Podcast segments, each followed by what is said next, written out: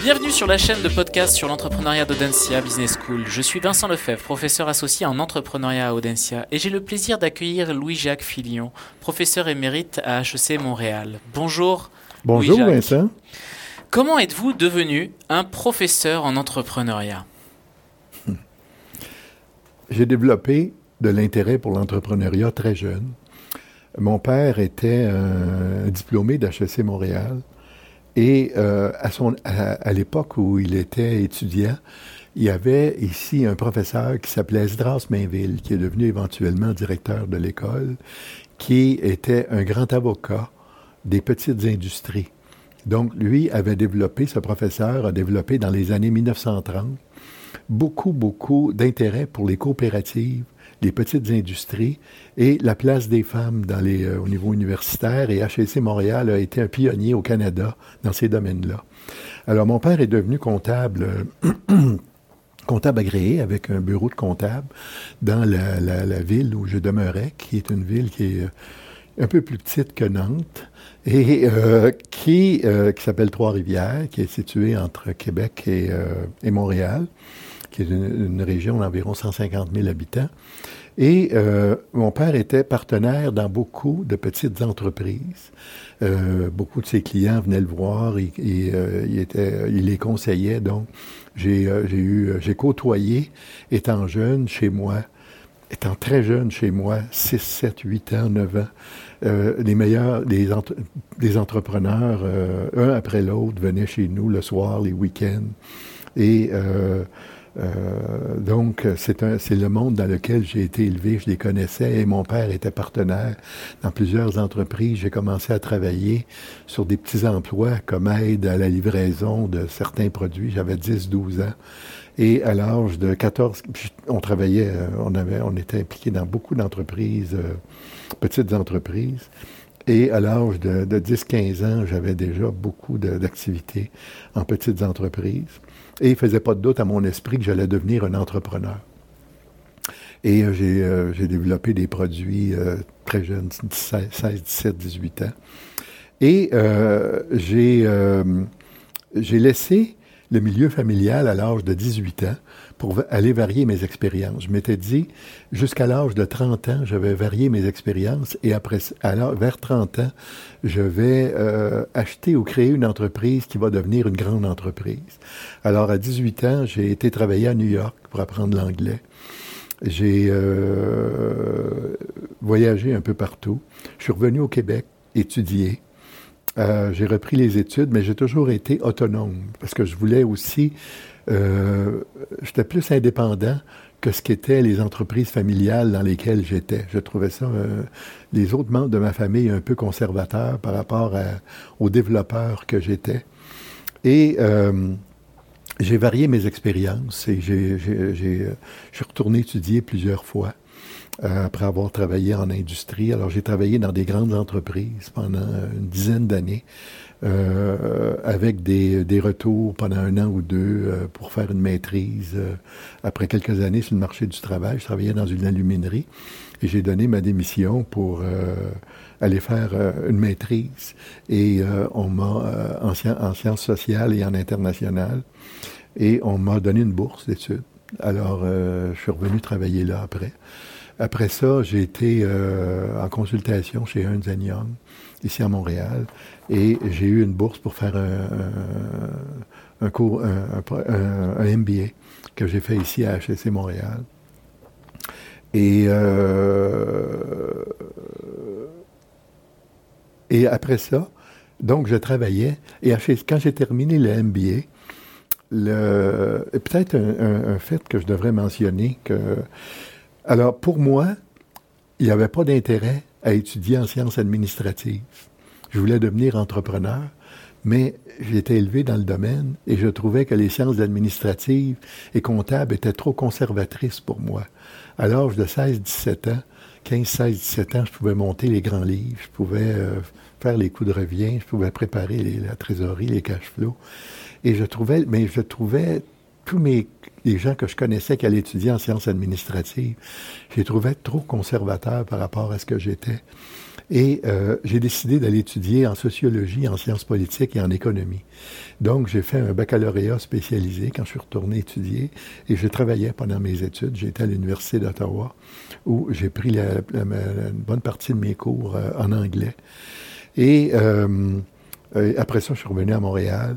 Mais quand j'ai terminé le MBA, quelques années après, à HEC Montréal, on m'a offert un poste de professeur et j'ai décliné parce que je leur ai dit, il n'y a pas d'entrepreneuriat ici dans l'institution maintenant, comparativement à ce qu'il y a eu déjà dans les années 30 et 40 et 50. C'était pour mieux revenir après. C'était, ben, euh, en fait, c'était disparu. Mhm. Il y avait très, très peu de gens qui s'intéressaient à ça. HEC Montréal était devenu une, institution qui formait des cadres euh, pour... Euh, pour gérer dans des grandes entreprises, essentiellement. Alors, euh, alors euh, quelques années après, et je suis devenu directeur du marketing à la Fiducie des Jardins, qui est une grande coopérative ici. Euh, il y avait plusieurs divisions. Et un professeur m'a appelé et, pour être chargé de cours. Et je suis devenu chargé de cours ici dans un cours de management au, baccalauréat, première année du bac. C'est un cours qui se donnait à 15 groupes d'étudiants, 15 classes différentes. On il y avait un professeur qui était très brillant, qui coordonnait ce, Maurice Boisvert, qui avait fait son doctorat à UCLA et qui avait écrit des, beaucoup de choses sur la, prise de décision, des livres, beaucoup de publications. Très, très bon professeur, très intéressant. Et c'est lui qui m'avait convaincu d'être chargé de cours.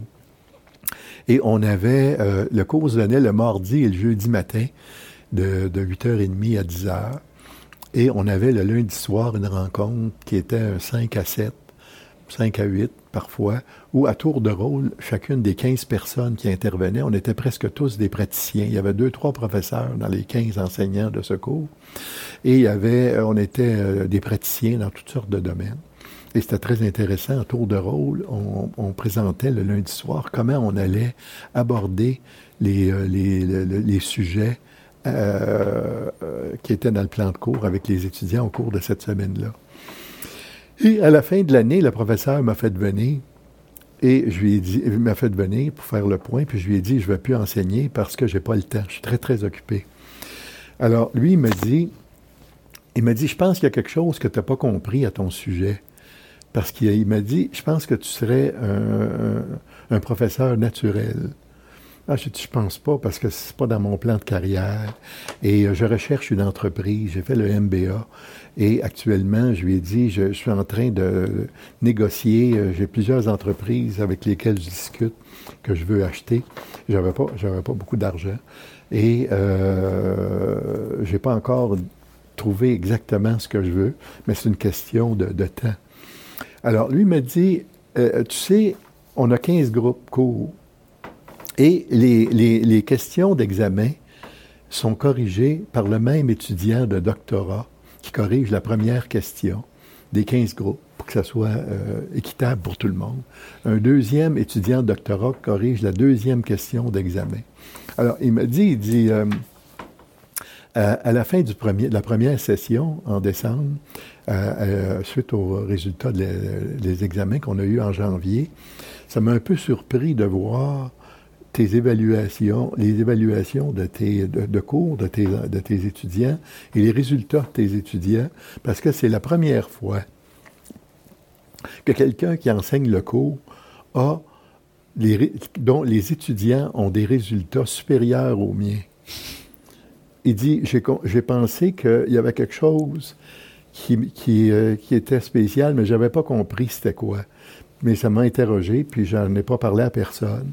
Mais il dit à la fin de l'année, à la fin d'avril, là on était à peu près vers la fin du mois de mai, il dit j'ai reçu la semaine passée les résultats des, des examens de fin d'année.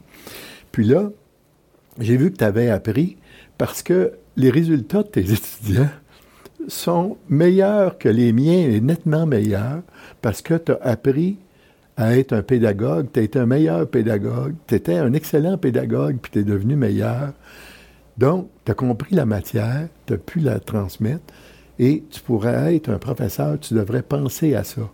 Ben alors, je dit, écoute, tu perds ton temps, là, moi, je suis pas là-dedans. Mais il me dit, assis-toi, là, on va se parler. Pendant une heure de temps, ce, super professeur, avec, pour qui j'avais une grande estime, me dit, il faut que tu penses à ta vie. Et on est des collègues aussi d'HEC, et on est une grande famille ici. Et il m'a dit, pense à ça. Alors, euh, mais j'ai dit, j'arrête de donner des cours. Euh. et l'année d'après, j'ai pas donné de cours parce que j'étais super occupé. Puis l'année d'après, quelques là, les professeurs se sont parlé. Puis j'ai plusieurs professeurs qui m'ont appelé pour que je sois chargé de cours. Parce qu'ici, un professeur a un cours qu'il développe, mais il y a plusieurs chargés de cours qui sont des praticiens. On a peut-être euh, des centaines de praticiens qui viennent comme vacataires, chargés de cours à chaque semaine. Donc là, euh, je voyageais beaucoup euh, au Québec, euh, j'avais beaucoup d'activités d'affaires. J'ai pris un cours de stratégie le, vendredi soir, 7, à 10. Ça m'arrangeait parce que le, vendredi, je revenais en ville et puis c'était des cadres d'entreprise, donc des gens qui étaient entre 30 et 45 ans.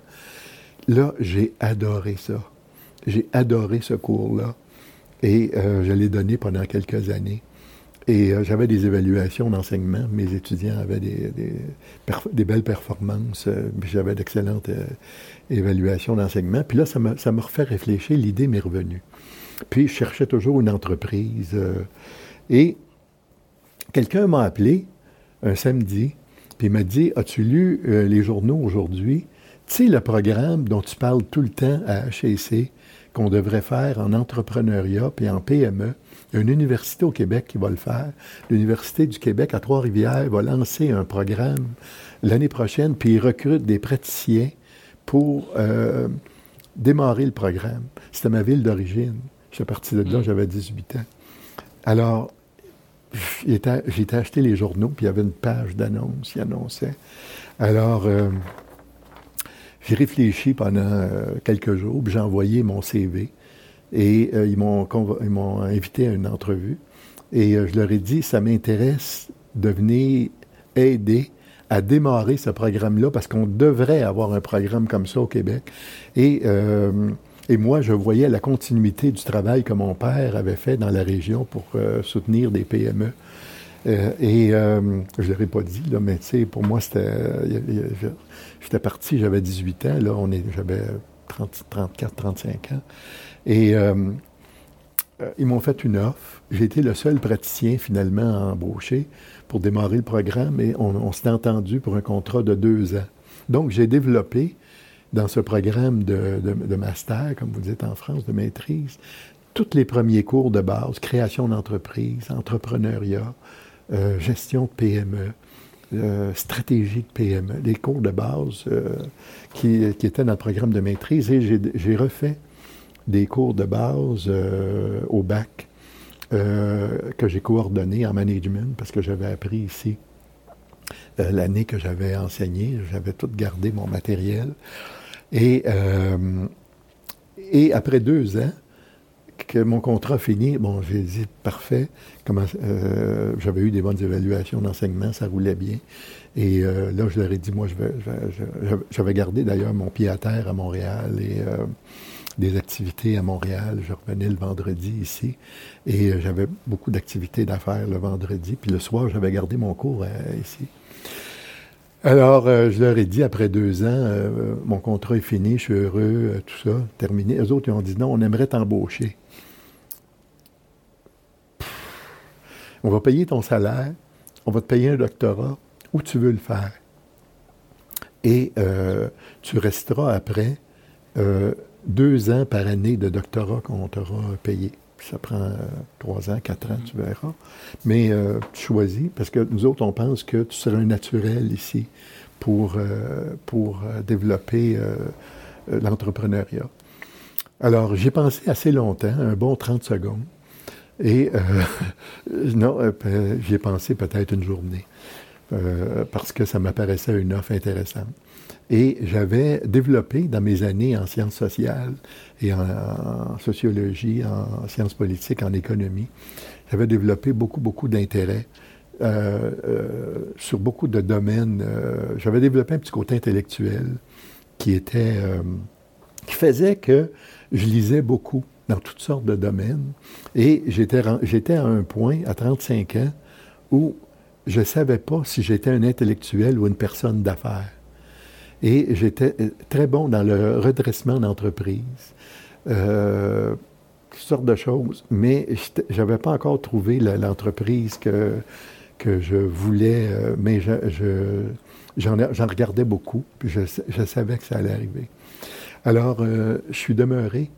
Et, pendant que j'étais là, à Trois-Rivières, les deux premières années, HEC m'a fait une offre pour venir ici, pour racheter le contrat.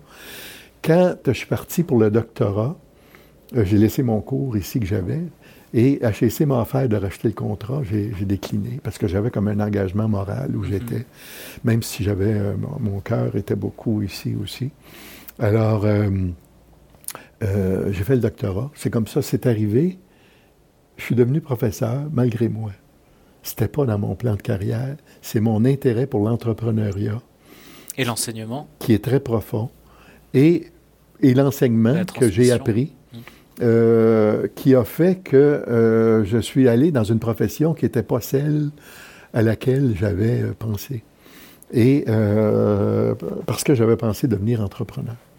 Et j'étais devenu, dans le fond, un, super consultant aussi, parce que dans toutes ces affaires-là, je, je faisais du redressement. Les gens avaient recours à moi, beaucoup de gens avaient recours à moi pour des, entrepreneurs, des gens qui étaient euh, des, partenaires d'entreprise, euh, des partenaires financiers d'entreprise qui voulaient des gens pour redresser ou, gérer. J'en ai euh, géré et, et, revendu tout ça. Alors, ça n'a pas été dans mon, un plan de carrière où, euh, voilà, c'est là que je m'en vais. Et j'ai jamais été un professeur conventionnel. J'ai jamais suivi les règles.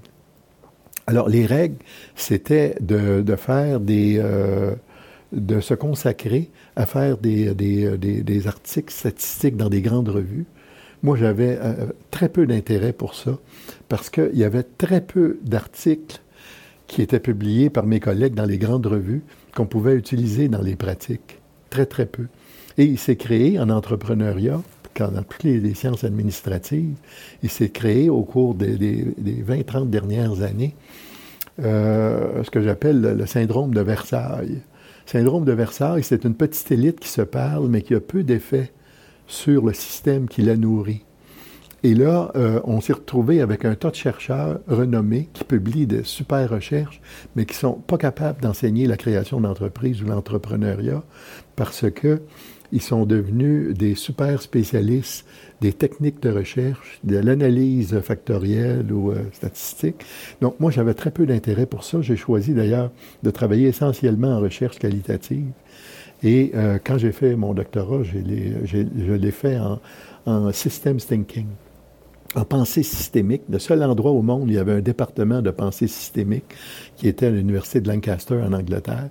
Et j'ai travaillé là avec, euh, j'ai appris comment on développe des modèles de modélisation de pensée systémique. Et j'ai fait beaucoup, beaucoup de terrain euh, d'entrepreneurs.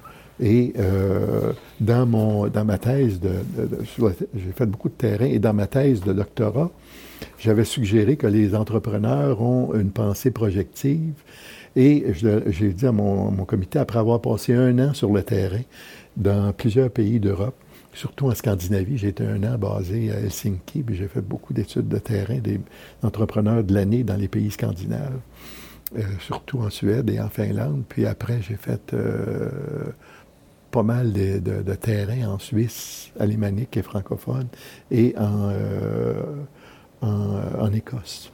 Ça m'amène à la deuxième question. C'est à quel moment justement que cette bascule alors, se dire je suis un vrai chercheur Là, là euh, je vais terminer là-dessus.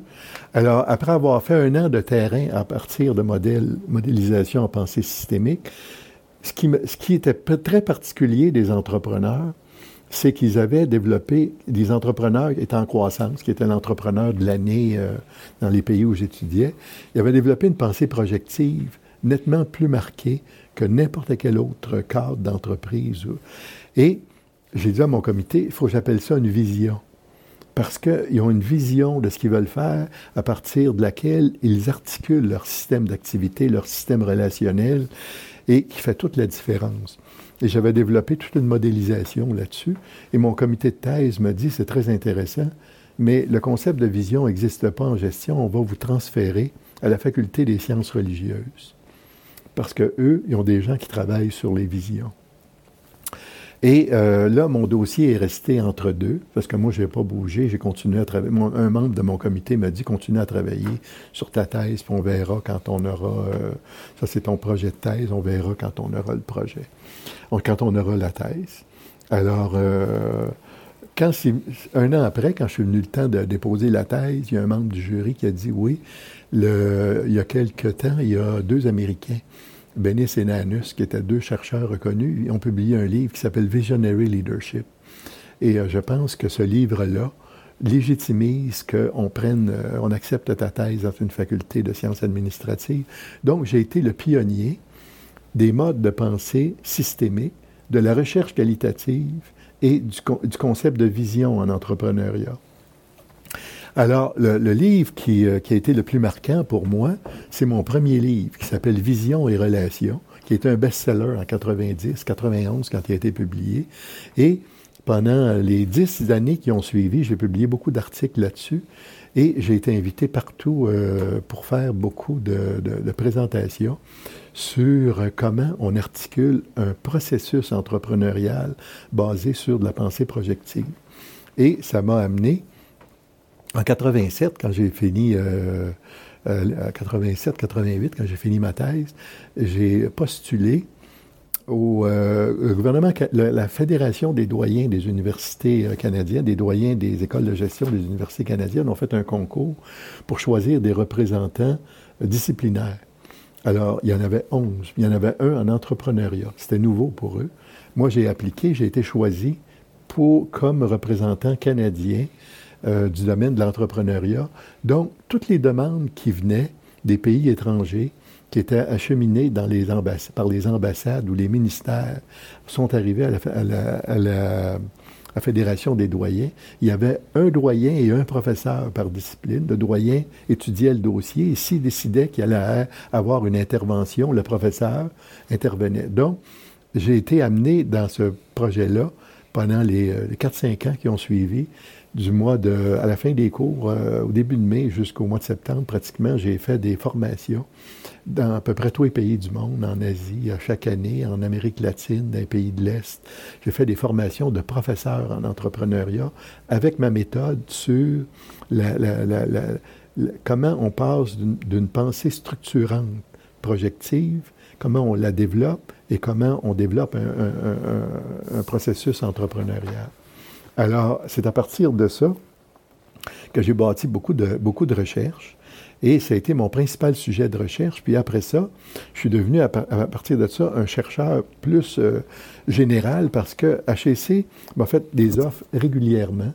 Puis en 93, finalement, je suis venu ici. J'avais d'autres offres ailleurs, mais je voulais rester au Québec. Et euh, je suis arrivé en 93 et ça prend deux ans pour avoir la permanence. Quand j'ai eu la permanence, on m'a offert la chaire en entrepreneuriat. Le titulaire de la chaire venait d'être élu directeur de l'école et, on m'a offert la chaire en entrepreneuriat. Et j'ai eu cette chaire-là de 1995 à 2016, au moment où j'ai pris ma retraite. Alors là, comme titulaire de la, une des principales chaires de recherche en entrepreneuriat au Canada, a fallu que je diversifie mes champs de recherche. Donc là, je suis devenu un chercheur quantitatif parce qu'il fallait euh, que je produise de la recherche dans des revues, euh, des revues euh, plus académiques. Et avant ça, j'étais très, très axé sur des publications beaucoup plus praticiennes. Donc là, j'ai fait beaucoup de recherches sur les travailleurs, sur toutes sortes de sujets. Et sur chacune de mes recherches, des, gros projets de recherche subventionnés par des organismes fédéraux provinciaux. J'ai fait des colloques sur, pour lancer, par exemple, j'ai fait une grosse, une grosse recherche sur l'essaimage.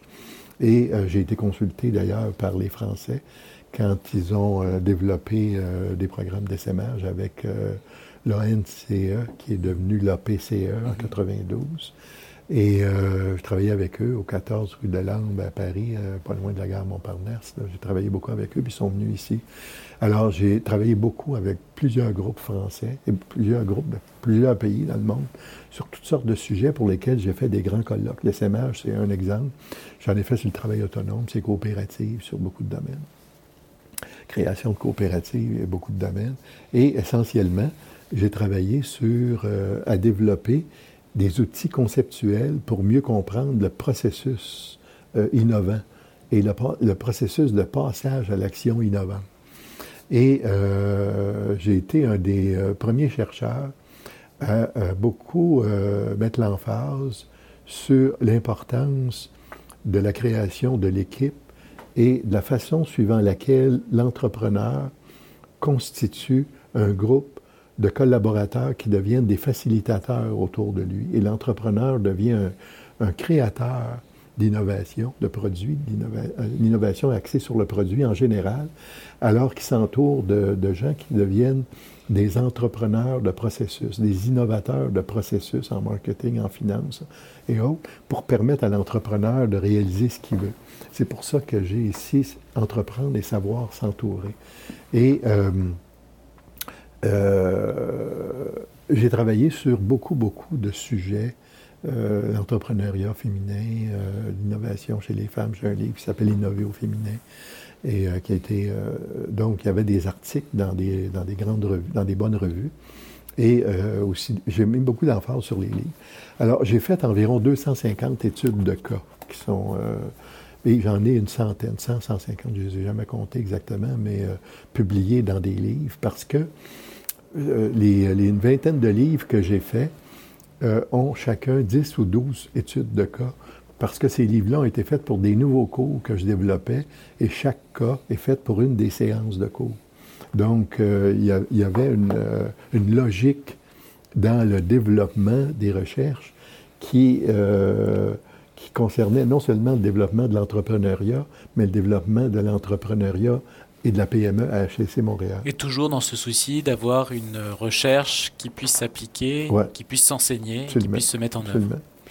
Si, du coup, c'est sur euh, ce vrai passage en tant que devenu un, vrai, un chercheur à part entière en entrepreneuriat, c'est cette bascule-là que, que, vous énonciez euh, au moment où vous avez pris la chair oui. Où effectivement là, la, nature des recherches ou l'amplitude du travail en recherche a changé?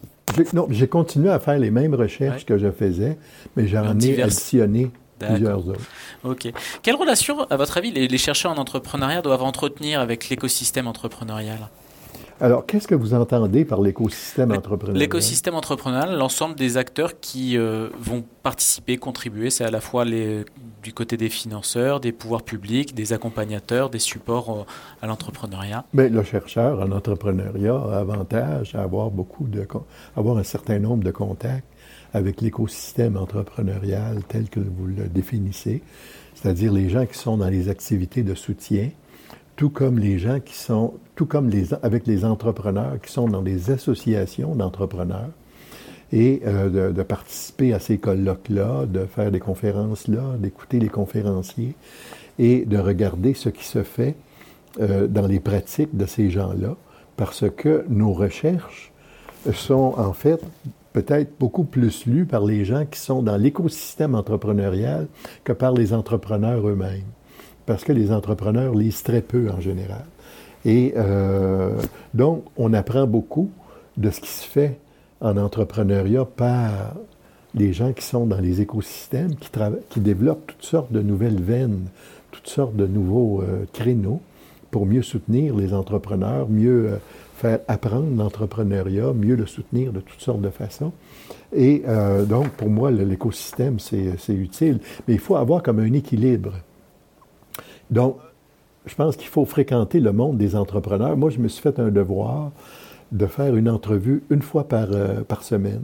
Donc, j'avais une journée dans mon agenda consacrée à une entrevue qui durait entre 3, et 8 heures avec un entrepreneur et avec un doctorant ou un collègue. Mm-hmm. Donc, j'ai initié beaucoup, beaucoup de gens à, la longue entrevue pour aller chercher euh, les compréhensions sur différents types de thèmes, euh, on va prendre un thème va, sur lequel on va faire, par exemple, euh, en général, on va faire une douzaine d'entrevues. Euh, et, et, aussi, dans tous mes cours, pratiquement, j'avais un entrepreneur qui intervient en classe. Mes cours ont cessé d'être magistraux presque depuis le moment où j'ai commencé à enseigner en entrepreneuriat. J'avais de très bons résultats dans l'enseignement de la stratégie et du management, mais quand j'ai commencé à enseigner en entrepreneuriat, j'ai commencé à faire beaucoup plus d'enseignement interactif. avec des questions, avec des, des thématiques. Et les, les entrevues que, que, que, je fais servent à faire des cas, mais aussi et les entrepreneurs que je choisis, souvent, je les ai invités, dans, dans, tous mes cours, j'avais dans la deuxième partie du cours un invité entrepreneur. Et là, j'ai identifié beaucoup de gens qui, euh, sur lesquels j'ai fait des études de cas par la suite.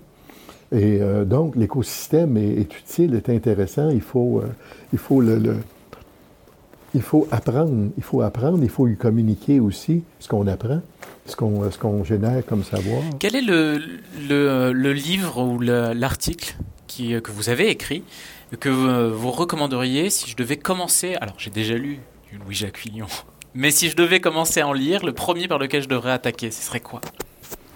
Euh, je pense que toi, là, qui est. Euh, pour toi, là, qui est euh, professeur-chercheur, c'est le livre que j'ai fait en 2008 en 2012.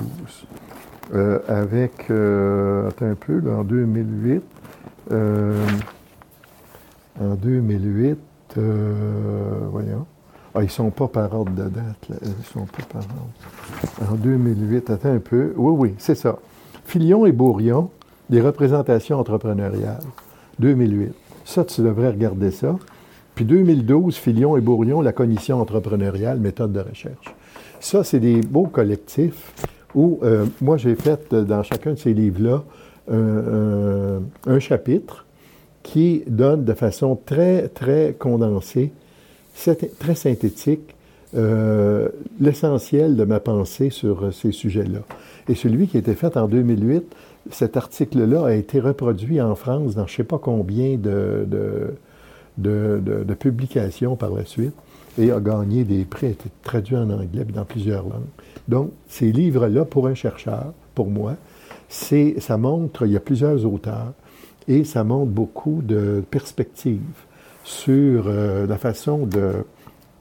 Et ça ouvre aussi beaucoup de concepts nouveaux sur lesquels on aurait avantage à travailler. Parce que les autres, c'est des livres qui s'adressent à des étudiants dans des cours spécifiques. Donc, c'est moins intéressant pour un, pour un professeur comme tel, mais ces deux livres-là sont euh, particulièrement, à mon avis, toujours à date pour, euh, pour un, doctorant ou un jeune professeur en entrepreneuriat. Et un autre ouvrage qui ne serait pas de vous, que vous nous recommanderiez? Il, y en a, il y en a plusieurs, il faudrait que j'y pense. Il y en a plusieurs, puis ça change avec les années. Euh, un, des plus marquants bah, J'aime beaucoup, euh, j'aime beaucoup, moi, l'approche la, lean. Là, euh, D'Éric Ries. Oui, alors, j'aime beaucoup l'approche d'Éric Ries. Ça ressemble beaucoup à ce que moi j'ai fait. Et lui, il le fait dans des, dans des termes un peu différents de ce que moi je fais. Mais moi, j'ai publié beaucoup sur euh, les apprentissages de l'entrepreneur. Et euh, quand il fait pivoter, j'ai des modèles semblables dans les processus visionnaires que, que j'ai développés, où j'ai montré, montré dans ma thèse de doctorat, j'ai repris ça par la suite, que la force de l'entrepreneur, c'est les processus euh, d'auto-apprentissage qu'il développe à partir du moment où il commence à faire de la pensée projective. Et euh, Éric Riel, j'aime beaucoup. Mm-hmm. Mais il y a beaucoup d'autres aussi. Là, c'est euh, des livres. J'aime beaucoup, beaucoup. je demande à tous mes, mes étudiants, quand les, les, programmes MBA dans lesquels j'enseigne en Europe et ailleurs, je fais lire aux étudiants le livre d'Alain Chouinard, d'Yvon Chouinard. Mm-hmm. Yvon Chouinard de Patagonia. Puis il vient d'en sortir un autre, mais son livre de base, qu'il a publié il y a maintenant 10-15 ans, mais qui a été réédité en 2016. Il existe en français et en anglais. Ça s'appelle Homme d'affaires malgré moi, en français. Et euh, en France, il y a un autre titre, je pense. Et, euh, en anglais, euh, pas le titre. Mais Yvon Chouinard, je l'aime beaucoup parce que ça a été aussi le premier entrepreneur écologiste et le premier à créer une association d'entrepreneurs où on contribue 1% des ventes pour des projets, euh, des projets régionaux. Quels sont pour vous les, les, sujets du moment en entrepreneuriat? Je pense qu'il y a un très grand nombre de sujets parce que l'entrepreneuriat était très, très euh, axé sur l'opportunité. Aujourd'hui, il y a un très, très grand nombre de sujets émergents en entrepreneuriat. C'est quasiment illimité ce sur quoi on peut travailler en entrepreneuriat. Et euh, euh, je viens d'avoir un, petit échange avec euh, mon collègue Denis Grégoire, qui m'a succédé à la chaire de recherche en entrepreneuriat, qui vient d'être nommé un des éditeurs adjoints du Academy of Management Journal, qui est une des plus grandes publications en entrepreneuriat. Et je lui ai demandé, c'est quoi ton plus grand défi? Il m'a dit, on a tellement de sujets émergents que c'est très difficile de trouver de bons évaluateurs des manuscrits pour tous ces sujets-là. Alors, euh, est-ce qu'il y a un sujet en particulier? Je pense que euh, il y a un très grand nombre de sujets parce que l'entrepreneuriat était très marginal et aujourd'hui, l'entrepreneuriat est en train de vivre une éclosion très grande et il y a, euh, on va voir une transformation du domaine de l'entrepreneuriat dans les prochaines années. Et je ne veux pas devancer un des livres sur lesquels je travaille qui va euh, questionner euh, ou suggérer beaucoup de nouvelles pistes euh, et qui va suggérer de voir l'entrepreneuriat de façon différente. Ça serait trop long de vous expliquer ça. Mais je vois que l'entrepreneuriat est en train d'être intégré dans à peu près tous les domaines des sciences euh, humaines et administratives. Les gens en théologie, mais aujourd'hui, s'intéressent à l'entrepreneuriat. Les gens dans à peu près tous les domaines des sciences administratives, de l'ingénierie, d'à peu près tous les domaines auxquels vous pouvez penser, s'intéressent à comment on, met en pratique les innovations, parce que l'entrepreneuriat, c'est, c'est le domaine par excellence de l'innovation, mais non seulement de la conception d'innovation, mais de la mise en pratique d'innovation. Et on va voir euh, une multiplicité de nouvelles formes d'innovation et de, nouvelles, de nouveaux processus pour, euh, euh, avec des combinaisons collectives de, de, de pratiques, d'intégrer les pratiques. on voit tous les jours énormément de créativité dans les pratiques entrepreneuriales et le sujet du moment évolue beaucoup. Puis ça dépend des contextes où on est aussi, parce que j'interviens. Euh, j'interviens en Israël, par exemple. Alors, en Israël, euh, eux autres, quand, quand vous intervenez là, euh, c'est un très grand contraste avec les pays autour. J'interviens en Tunisie. quand vous regardez ce qui se passe en Tunisie, Algérie, Maroc, eux, euh, ils sont vraiment dans la base de comment on va créer des entreprises? Alors que quand vous intervenez en Israël, première chose qu'on vous montre dans le centre de création d'entreprises euh, et d'entrepreneuriat à Tel Aviv, on vous donne la liste des, des, des, euh, des, jeunes pousses qui ont été acquises par les Américains à chaque année. Et là, on a, on a des acquisitions qui sont faites par Google, Facebook, toutes les grandes euh, Apple, Microsoft, puis là, ben 15 milliards, 2 milliards, 800 millions, vous avez une liste à chaque année de... Et je leur dis, vous autres, votre problème, c'est pas la création d'entreprise, c'est de créer une certaine pérennité des entreprises en, en, en, les garder. Les garder parce que vous devriez faire de la recherche, les, gens en entrepreneuriat, sur comment on, on, on permet aux entreprises d'avoir un point d'ancrage. Et je vous comprends très bien, parce que votre marché est petit, il est le même que le Québec. Vous avez le même problème qu'on a au Québec. On a un tas de nos entreprises qui sont acquises à chaque année par les grandes entreprises américaines parce que notre marché est petit. Et évidemment, on en a comme le cycle du soleil qui sont devenus le leader mondial dans leur domaine, mais euh, on n'en a pas beaucoup parce qu'ils sont acquises euh, parce que notre marché est trop petit. Alors, euh, on n'a pas le, système de distribution pour vendre ces produits-là au Japon puis, puis ailleurs dans le monde. Donc, on a beaucoup, on a besoin de recherche sur l'ancrage des entreprises dans les dans les marchés périphériques. La Scandinavie a le même problème. Donc les, problèmes de, des sujets de recherche sont très différents dépendant des contextes où vous intervenez. Très, très différent euh, le type de recherche dont on a besoin au Vietnam comparativement à Singapour à côté, qui est, euh, qui est une des places euh, où il y a le plus de, de développement d'entrepreneuriat, même un ministère de l'entrepreneuriat. Alors, euh, très, très, très différent, là. Euh, en fonction des lieux. En ben, fonction, des, lieux. Donc, je ne vais pas suggérer de sujets en particulier parce que je, je suggère des sujets spécifiques. Ancrés. Quand, lorsque je visite ces endroits-là, les gens m'invitent et là, je discute avec eux et, là, je leur fais beaucoup de, suggestions qui, très souvent, euh, n'entrent pas toujours dans leur corde parce qu'ils sont pas, euh, ils voient pas toujours les, besoins qu'ils ont, qui, euh, euh, qui sont les plus marquants. Ils regardent leur succès, mais il faut faire attention parce que si on ne vit que sur les succès d'aujourd'hui, on n'aura pas des succès demain. Et la question, la dernière question, la question baguette magique. Si vous aviez une baguette magique, je vous prête bien volontiers, et que vous pouviez changer quelque chose dans le monde académique ou peut-être dans les écosystèmes entrepreneuriaux, qu'est-ce que vous changeriez spontanément? Je pense que, que les, euh, que les institutions d'enseignement, en général, sont toujours euh, anachroniques et en déphasage avec ce qui se passe dans les sociétés. Alors, euh, c'est vrai partout dans le monde. Et il y en a qui sont plus lentes à s'ajuster, il y en a qui prennent 20, 30 ans à s'ajuster à, ce qui se passe dans les sociétés dans lesquelles elles sont placées.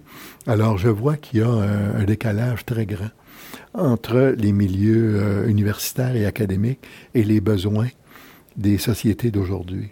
Et, euh, la, vitesse, la grandeur des décalages et la vitesse des changements des sociétés s'accentue beaucoup plus vite que les capacités d'adaptation des institutions. Alors, il y a des euh, changements structurels à faire, beaucoup plus grands euh, que ce qu'on a fait, pour permettre aux institutions des, euh, des, des systèmes beaucoup plus communicants avec les sociétés dans lesquelles ils évoluent.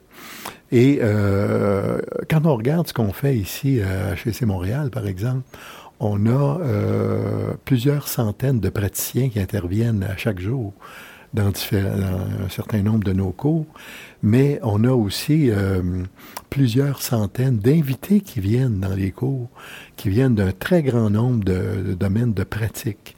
Donc, on a intégré dans nos formations une, une très grande euh, adaptabilité par rapport euh, au, euh, au, milieu dans lesquels on évolue. Vous savez que Montréal est classé depuis beaucoup, beaucoup d'années, chaque année, dans les cinq villes les plus créatives au monde. On, a 300 groupes ethniques différents ici, plus de 300 groupes ethniques différents qui ont pignon sur rue, qui ont des, activités qui leur sont propres, les Grecs, les Italiens, pardon, etc. Il beaucoup de Français aussi à Montréal et euh, plus de 200 000 Français. Ici, à l'école, 30% du corps professoral est français et 30% des étudiants sont français. Ça, c'est très intéressant. C'est le plus gros groupe étranger qu'on a ici euh, actuellement. Et, euh, parce qu'on est à peu près 50% de, plus de 50% des, du corps professoral, je pense, n'est pas québécois d'origine. Et même chose chez les étudiants, on, est, on a peut-être 50% des étudiants qui viennent un peu partout dans, le monde. Alors, puis nos étudiants vont beaucoup à l'étranger aussi parce qu'on a une session dans presque tous les programmes où les étudiants peuvent aller à l'étranger. Donc, il faut intégrer des systèmes d'éducation avec des, euh, euh, des, des, des, modus. Euh, là, je vois votre question rapidement. J'ai pas beaucoup de temps pour réfléchir à ça, mais si je, si j'avais une, réponse plus, si j'avais ben, peut-être 30 minutes, une heure pour y penser un peu plus, là, parce que c'est des sujets auxquels je pense souvent. et mais déjà, si on retient, c'est réussir à se mettre au diapason et à ah l'écoute en continu, arriver à marcher en, en phase l'enseignement avec le, avec les praticiens, trouver une, un mode de fonctionnement dynamique qui nous permettent continuellement d'être au, au, diapason. Et les entrepreneurs ont besoin d'intégrer davantage de relations avec les grandes entreprises et les grandes entreprises avec les entrepreneurs. Et là, on a euh, les grandes entreprises aujourd'hui maintiennent leur vitalité euh, innovante par les acquisitions de PME innovantes qu'ils font. Mais on peut trouver des mécanismes pour garder ces PME innovantes-là en vie en, en, trouvant des modes d'affiliation, toutes sortes de modes d'affiliation avec les avec les, plus grandes entreprises, trouver des modes où ce que chacun va garder son identité, parce que quand les PME sont sont intégrés, elles perdent, à une période d'environ cinq ans, les groupes PME perdent leur, vitalité à l'intérieur de ces grands groupes-là. Je vois que les, euh, les entreprises euh, euh, innovantes et qui ont une belle croissance devraient augmenter. On, va avoir besoin, puis je pense que ça va, ça va se faire naturellement dans les prochaines années, augmenter leur conscience sociale et écologique. Et je vois que beaucoup d'entreprises, d'entrepreneurs de la nouvelle génération vont avoir des, des, des, des activités de leur entreprise euh, où on va avoir des ressources des entreprises qui vont soutenir des entrepreneurs euh, sociaux et des entrepreneurs écologiques parce que euh, on est rendu à un point où il faut que la valeur ajoutée de l'innovation soit également répartie non seulement entre l'entrepreneur et l'entreprise, mais entre l'entrepreneur, l'entreprise, la société et, euh, non seulement la société, mais l'écologie de la société. Parce que on ne peut pas continuer à, vivre comme ça. C'est impossible. C'est impossible. On est en train de détruire notre planète. Et, euh, c'est dramatique ce qui est en train d'arriver à notre planète. Et euh, on a détruit partout ce que les êtres humains ont passé, on détruit les animaux. Écoutez, on a perdu 40% de la population des oiseaux en, Europe et en Amérique du Nord dans les derniers 30 euh, ans. On a des, des, des euh, on a de, de, plus en plus de, de, de catégories d'oiseaux qui, qui des, des, espèces d'oiseaux qui disparaissent. On, partout où l'être humain devient envahissant, il détruit littéralement la planète. Et il faut arrêter ça, il faut changer ça. Et on a soutenu beaucoup le développement de l'entrepreneuriat social et écologique dans nos, euh, nos programmes, nous autres.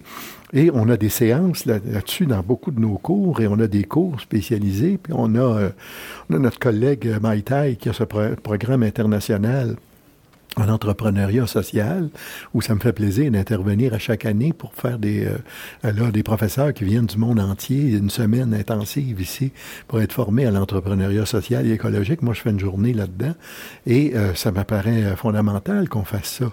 Euh, parce que euh, nous autres, là, les, les gens des, des des, institutions universitaires ont créé les non seulement les modes de pensée, les savoirs, mais les, euh, les, modèles, les modèles sociaux avec, avec, lesquels les, nos entrepreneurs et nos agents de changement euh, vont, euh, vont se véhiculer. Donc, il faut, il faut élargir la gamme des valeurs ajoutées de ce qu'on produit pour les sociétés. On il, y il, y a un, tournant beaucoup plus radical à faire que ce qu'on a fait.